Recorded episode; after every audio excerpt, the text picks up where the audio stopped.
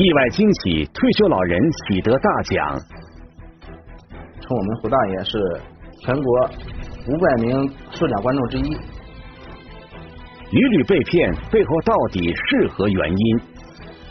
这也不是说第一次上当受骗，一直劝也劝不住。好运连连，一线正在播出。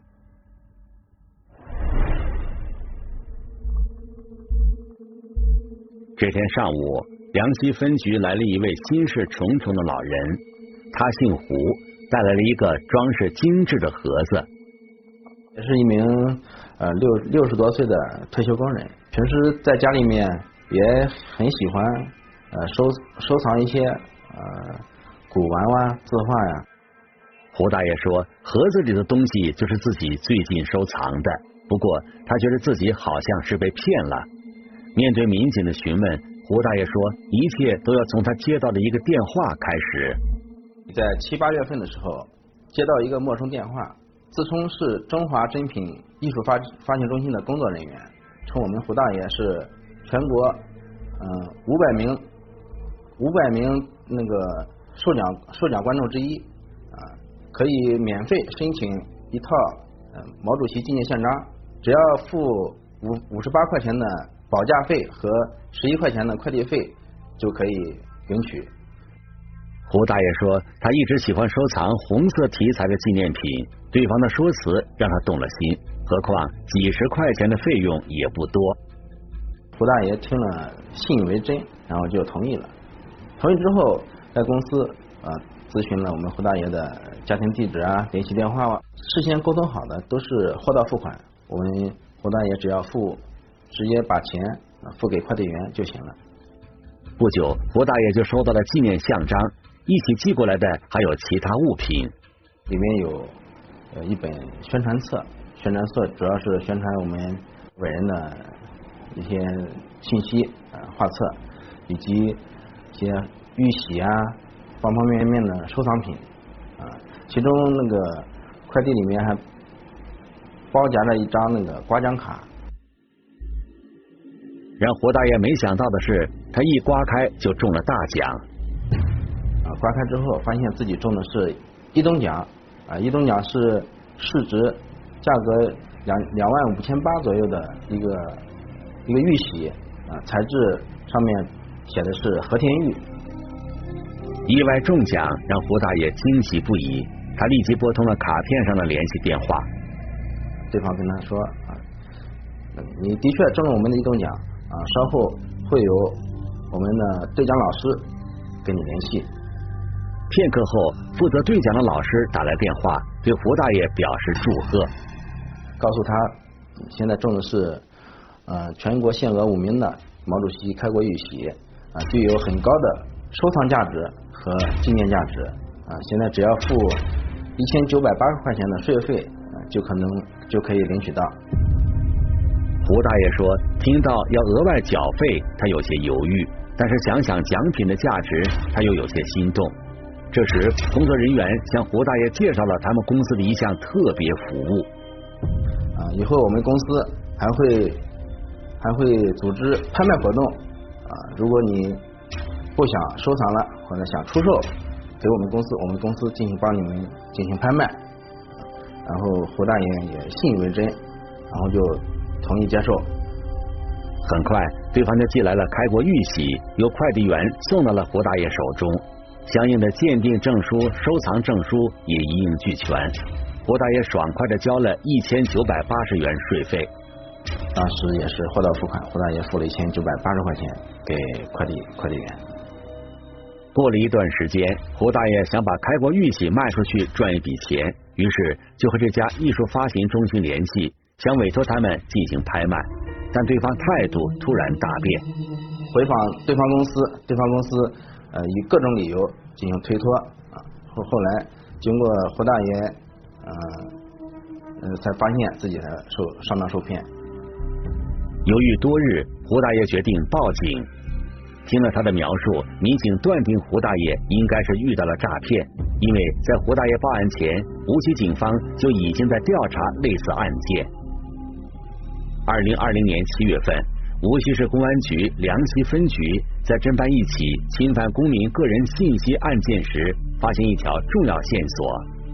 对其中一名专门买卖老年人个人信息的犯罪嫌疑人的手机进行取证研判的时候，发现啊，有西安的一个买家在网上向他购买了大量的全国各地的这个老年人个人信息。他买的信息比较有特点，他买的信息呢都是针对六十岁以上的老年人。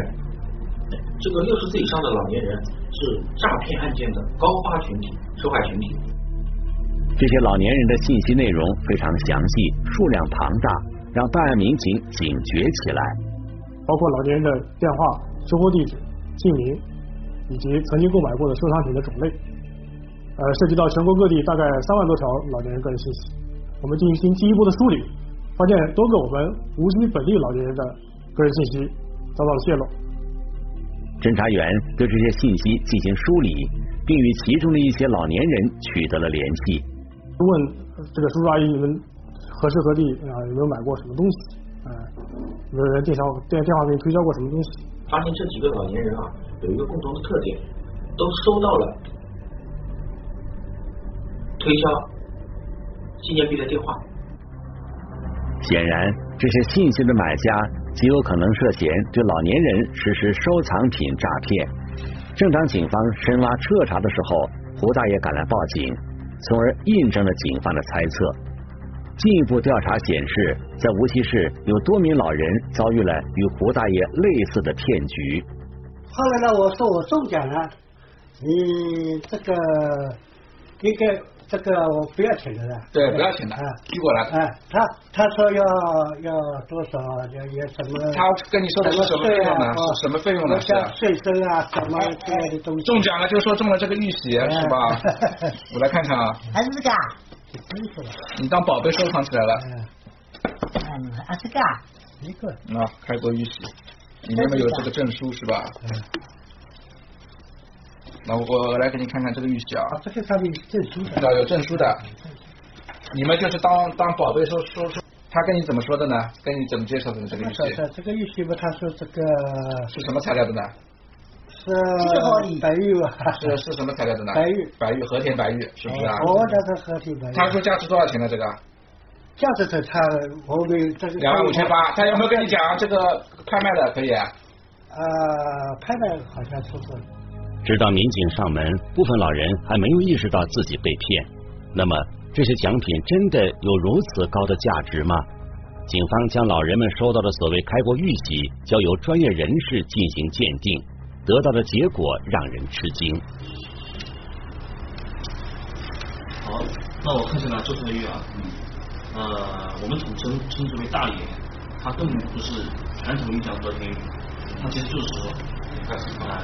但呢，它有一个别名叫阿富汗玉，这种东西呢，它的硬度达不到和田玉的这个硬度，密度也达不到。然后呢，最明显的一个特征呢，就是它的光毫无和田玉的特征，一点结构都没有。简单的说，这些这些东西就是一个工艺品，嗯，啊，达不到收藏的东西。这是一块石头，这是块石头，嗯，它上面的这个雕工啊，各方面都做的比较粗糙，嗯。这都是肯定不是雕刻大师雕刻的。这个不是，这个不行。嗯，包括我刚才仔细看了一下，你像他的这种证书呢，这都是都都都都是多少钱？如果一块真的和田玉到底多少钱？这一块。如果是和田籽料的话，这一块玉，可能现在市场价格要达到，就是一百万以上。一百万，一百万以上。发现它就是一个石头，这个在。这些网上网络平台上面市场的售价也是也就在一百到两百元之间。无锡市公安局梁溪分局立即成立专案组，对案件进行侦查。大家大家看一下，看这材料。然后它这个里面的快递啊，它的寄件方是陕西省西安市北马区中华珍宝阁。在网上查一下呢，这个机构，这个中字所投的机构应该是不存在的，对方应该是伪造的身份，包括这个监视证书啊、收藏方的证书啊，扫一下二维码，包括他们公司的资质啊，在网上都是存在的。尽管很多信息都是假的，但是快递物流过程却是真的。警方试图从这里找到突破口。写的都是陕西雁塔区通化珍宝阁，没有街道录像一个具体门牌的一个地址，去搜索这个所谓的地址，实际上是我国是无法查证到这个寄件人的地址，也无法查证到这个寄件人的信息。嫌疑人具有很强的反侦查意识，不过警方笃定嫌疑人一定就在西安。被骗时所购买的这个假冒的收藏品啊的快递信息啊，都指向西安，并且他们所接打当时所接听的诈骗电话啊，也都全部指向于西安。这和前期我们所掌握的这个大量收购老年人个人信息的这个买家的落脚点是相互吻合的。警方发现，尽管发件人具体地址不详，但是虚假收藏品都是从西安市的一个快递站点发出的。无锡警方立即赶往西安，在相关快递站点附近进行蹲守，很快有了发现。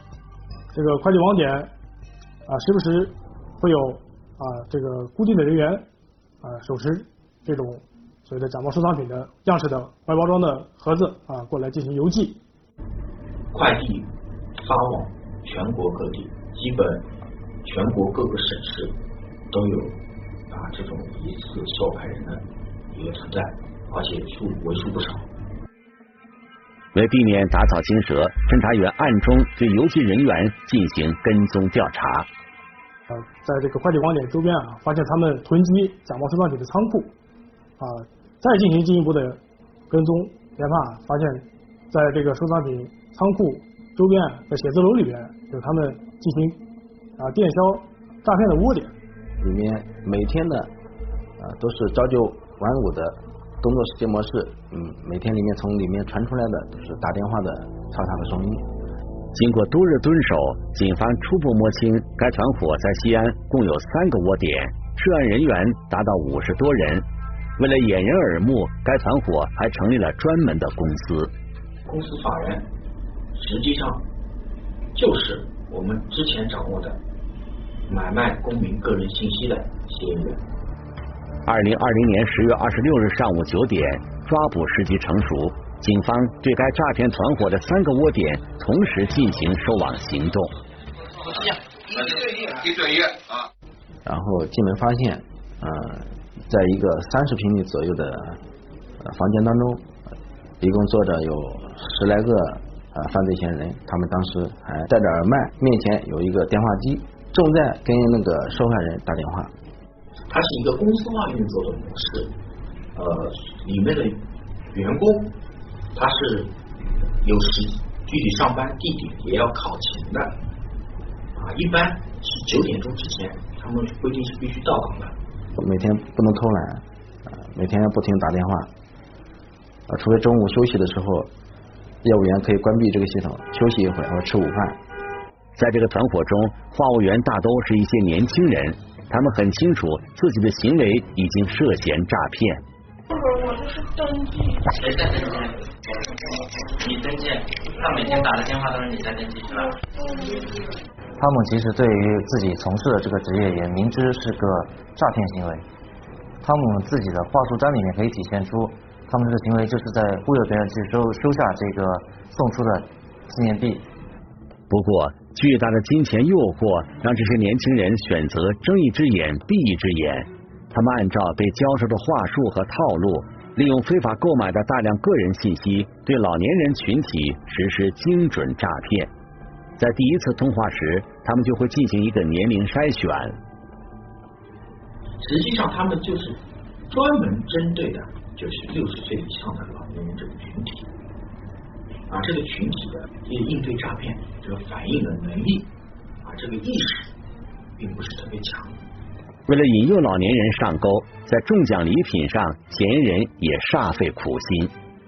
拨通以后，会问，首先是问客户，他们公司正在做活动，说是向五十周岁以上的老年人赠送一套。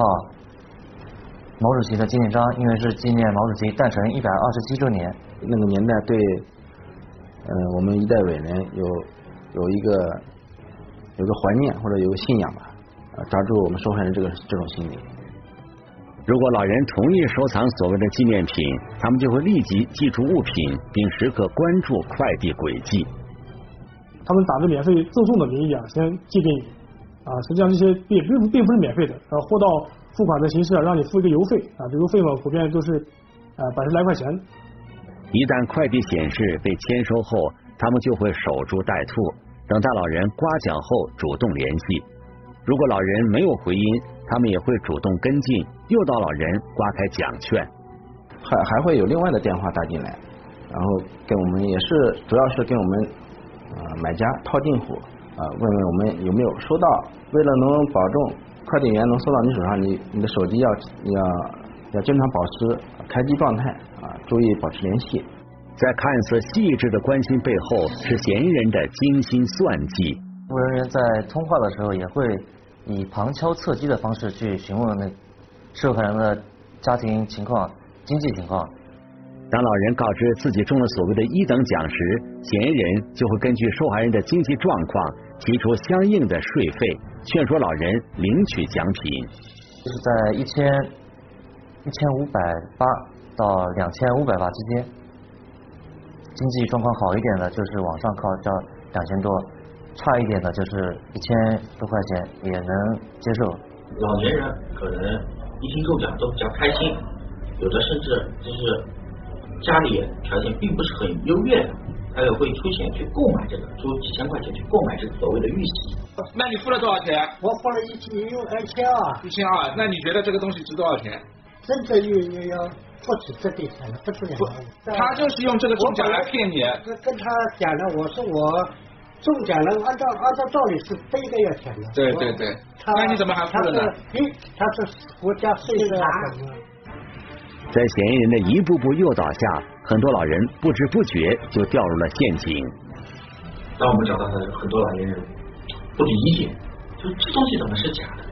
怎怎么还有人能这个冒充？即使收到奖品后发现异常，很多老人也选择了沉默。收到货以后，就已经觉察到这个东西可能是假的，这个玉玺可能是假的，但是由于。担心家里人会发现以后会责怪，所以就没有告诉家里人，也没有选择报警。老人们的沉默也让诈骗团伙越发猖狂。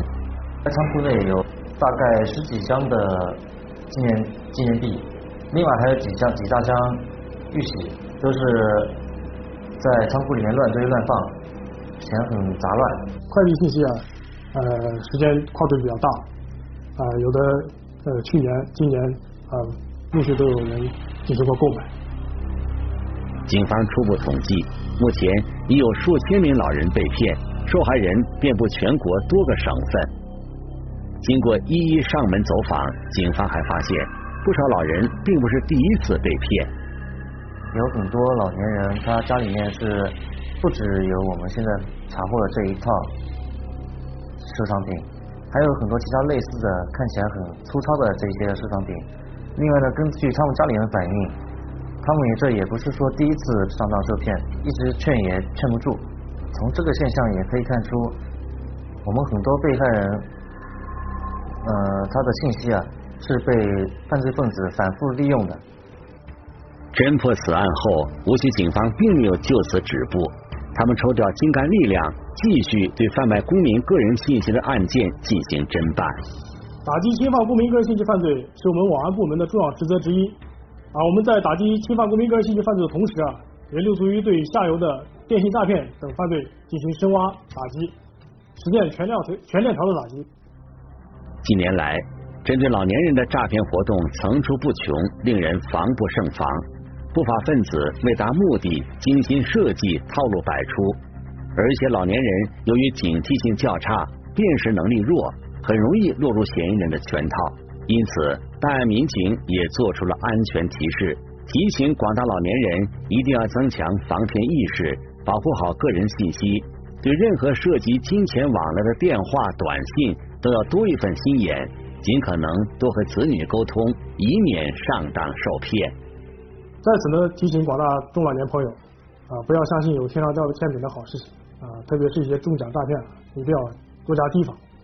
啊，同时呢，呃，就是家中有老年老年人的啊子女啊，一定要啊这个在发现老年人通过电话或者网络购买了所谓的工艺品、收藏品啊，以及一些保健品的同时啊，一定要及时的拨打幺幺零报警电话。夜闯金店，嫌疑人肆无忌惮。找的都是比较大克重的东西，都是黄金，直接把玻璃砸掉了。法网恢恢，终究逃不脱法律的制裁。也是有一定反侦查意识的，故意的避开我们的视线，甚至说躲到那边的公园里面去。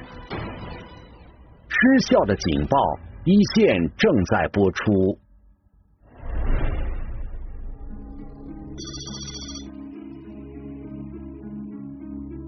经过一整天的热闹，商场终于安静下来。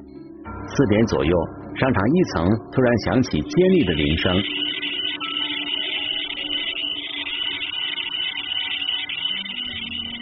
不久，连续不断的打砸声从一层一家商铺中传出。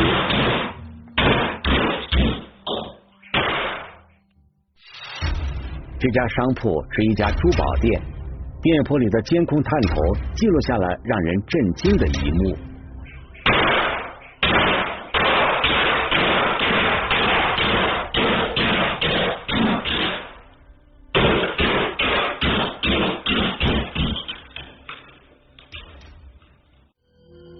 一月二日一早，这家珠宝店的店员打开店门，店内的场景让他们大惊失色。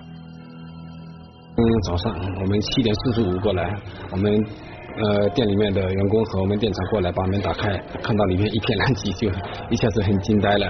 然后我们就第一时间，然后拨打了幺幺零。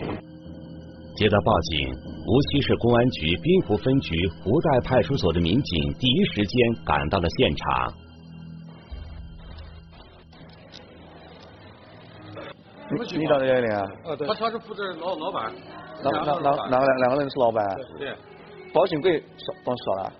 那个金器有没有放在柜台里面？有啊。有啊。你们不收吗？等等。有的稍微有是吧？珠宝店被盗，店主王军情绪非常激动。他说自己的店铺才开业两三个月，没想到一下子遭受这么大损失。呃，店里面少的都是比较大克重的东西，都是黄金。然后我自己后来把这几个柜台转了一下，呃，我们估了一下，差不多应该有两公斤左右的那个货品的丢失。因为他是直接把玻璃砸掉了，然后把货品直接全部那个抓走了。前一天刚好是元旦，我们店里做活动，那天店里也比较忙，我们也是营业到相对来说比较晚一点。那我们也是正常下班，反正打扫卫生啊，然后货品清点啊，然后就正常的下班。玻璃柜台砸碎的呢，大概有三到四个左右，我们马上就对现场进行了封锁，我们大致也能够推断出。他应该是采用了一些其他的工具。商场地处繁华地段，被盗的珠宝店位于商场一层。民警经过勘查后发现，尽管店内柜台被砸得一片狼藉，店铺的几个卷帘门似乎完好无损。嫌疑人是如何悄无声息进出的呢？警方立即兵分多路展开调查，对现场进行了勘查。啊，调取了现场的视频及周围的视频，而且对现场进行了呃痕迹的勘查。很快，在珠宝店内部的监控视频中，警方发现了嫌疑人的身影。视频显示，一月二日凌晨三点五十七分四十秒左右，珠宝店一侧的卷帘门传来被撬动的声音。二十秒钟之后，一名蒙面男子从卷帘门下钻进了店内。可以看到，嫌疑人从这个。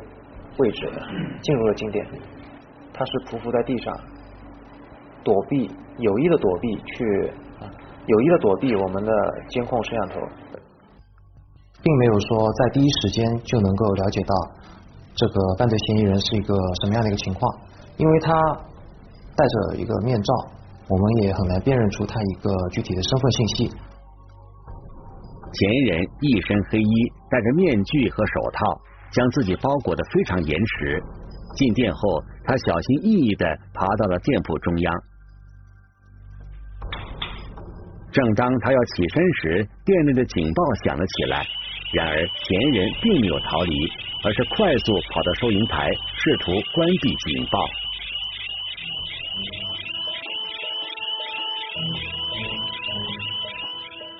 一阵翻找之后发现警报无法关闭嫌疑人似乎并不慌张而是开始查看旁边的黄金饰品柜台并拿出了随身携带的钳子。选择好目标之后开始进行破坏。一开始呢他是先是试图从侧面破坏锁芯但并没有成功。这边他就直接对这个桌面啊。进行一个敲砸，破坏了之后，他就直接把手伸进去了，掏出里面的所有的黄金饰品。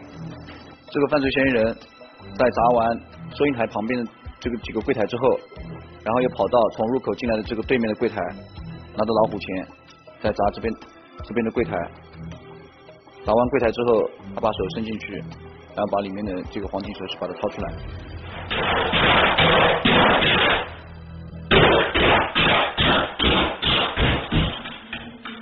从进入店铺到逃离，嫌疑人用了十多分钟时间。这段时间里，他疯狂打砸店里的多个黄金首饰柜台。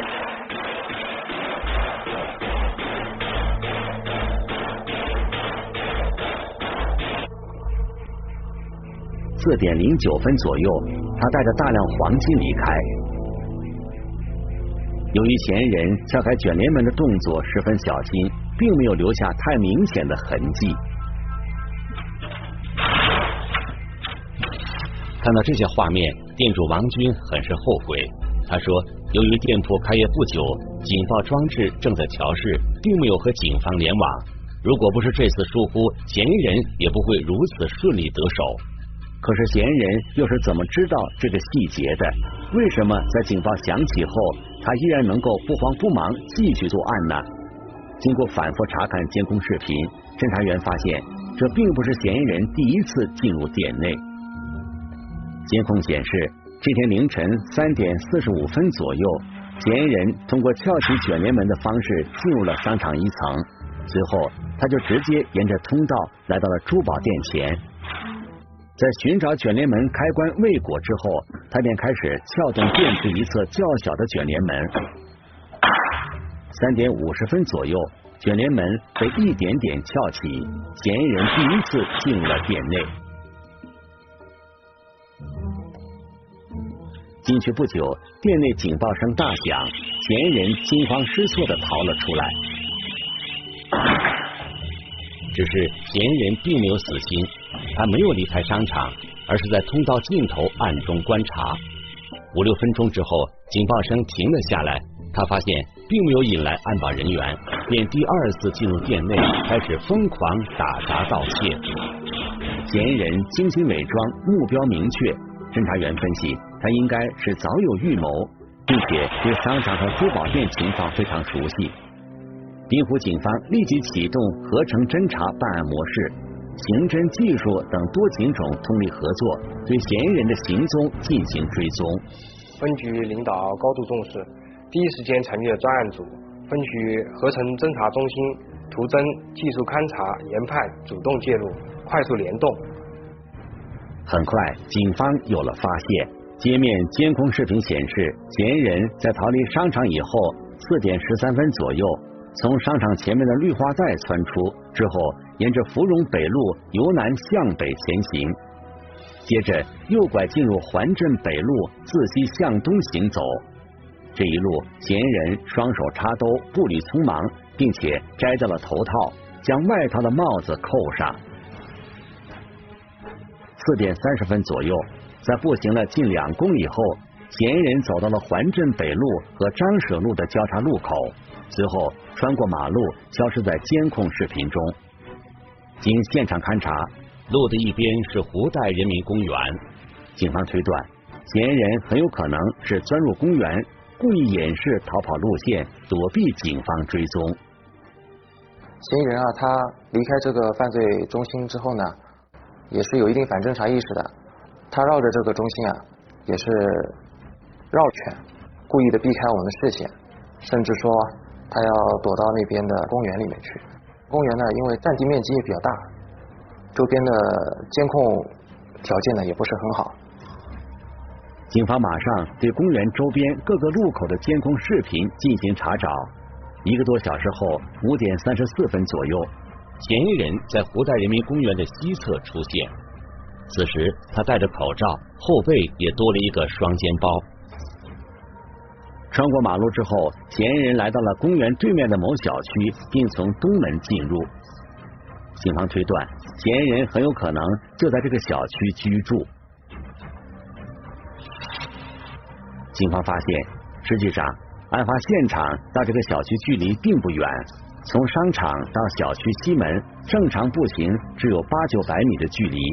然而，嫌疑人却故意绕行，选择从东门进入。他明显是为了掩人耳目，利用模糊的视频截图，侦查员开始在小区中进行秘密摸排，同时他们对嫌疑人案发前的轨迹进行倒查，试图获得嫌疑人清晰的影像。不久，在该小区东门一月二日凌晨一点的监控视频中，侦查员发现了嫌疑人出门时的影像。此时他戴着口罩，并没有戴帽子。嫌疑人不经意摘下口罩咳嗽的举动，让他彻底暴露在视频中。经过我们的一个大数据的分析，我们初步确定了犯罪嫌疑人就是居住在我们辖区内的啊某小区的一个三十多岁的一个外地男子阮某。一月三日清早，警方在阮某家中将其抓获。走走，不要走。蹲下，蹲下，蹲下，蹲下，蹲下，蹲下，蹲下。面对民警，阮某一开始强装无辜。我犯什么事了？你搜搜查，你总归有个说法吧？不是我做什么了？你总归有个说法给我吧？到那边就就你自己那个呢？不会有人不找你，不会有人不找你啊！我们办案民警上门抓捕阮某时，阮某正在使用电脑查询。金价排率是多少？如何出售黄金等这些敏感字眼，我们也对相关的证据进行提取。最终，在证据面前，栾某承认了自己盗窃金店的事实。在湖南呢，经营一家小企业，因为今年这个生意不良，资金周转不良，所以想到用这种方法。栾某说自己前后欠下了近七十万元的外债，压力非常大。元旦假期第一天，他反复思量之后，对金钱的贪欲终于压过了理智，于是决定铤而走险。其实之前到了超市购买过蔬菜啊，包括生活用品等，那么就发现这个一楼有一家珠宝店，因为新开，所以就选择这家珠宝店下手了。根据我们的查证，涉案黄金首饰总的重量为一千两百余克，根据那个金价，总的涉案价值为五十余万元。一月一日晚上七点多，栾某骑着电动车多次到案发商场和珠宝店，充分踩点并确定了作案路线之后，他将准备好的书包提前藏在湖袋人民公园的草丛中，之后若无其事的回了家。一月二日凌晨一点钟，他再次从家出发，故意绕行东门，到达金店作案。盗窃得手后，罗某自以为一切都天衣无缝，却没想到民警这么快就找上门来。破案的速度也是令我很意外，这个也很迅速。呃，我们在这里也特别感谢我们的警方，呃，在这个本来是他们的假期，然后因为这个事情，他们牺牲了自己的休息的时间，然后在这么短的时间内把这个案子就破掉了。案件侦破后，民警对辖区的商铺发出安全提示。提醒相关营业场所一定要严格遵守国家公共安全行业标准，提高防范意识，做好防范措施，不要给犯罪分子可乘之机。各单位呢，应该是加强一下我们的一个防盗措施。这个案件上面呢，商场里面就是夜间呢缺少保安，也呃也各单位呢也要加强一下呃保安力量的配备，加强一下那个我们的防盗窗等措施，包括报警器。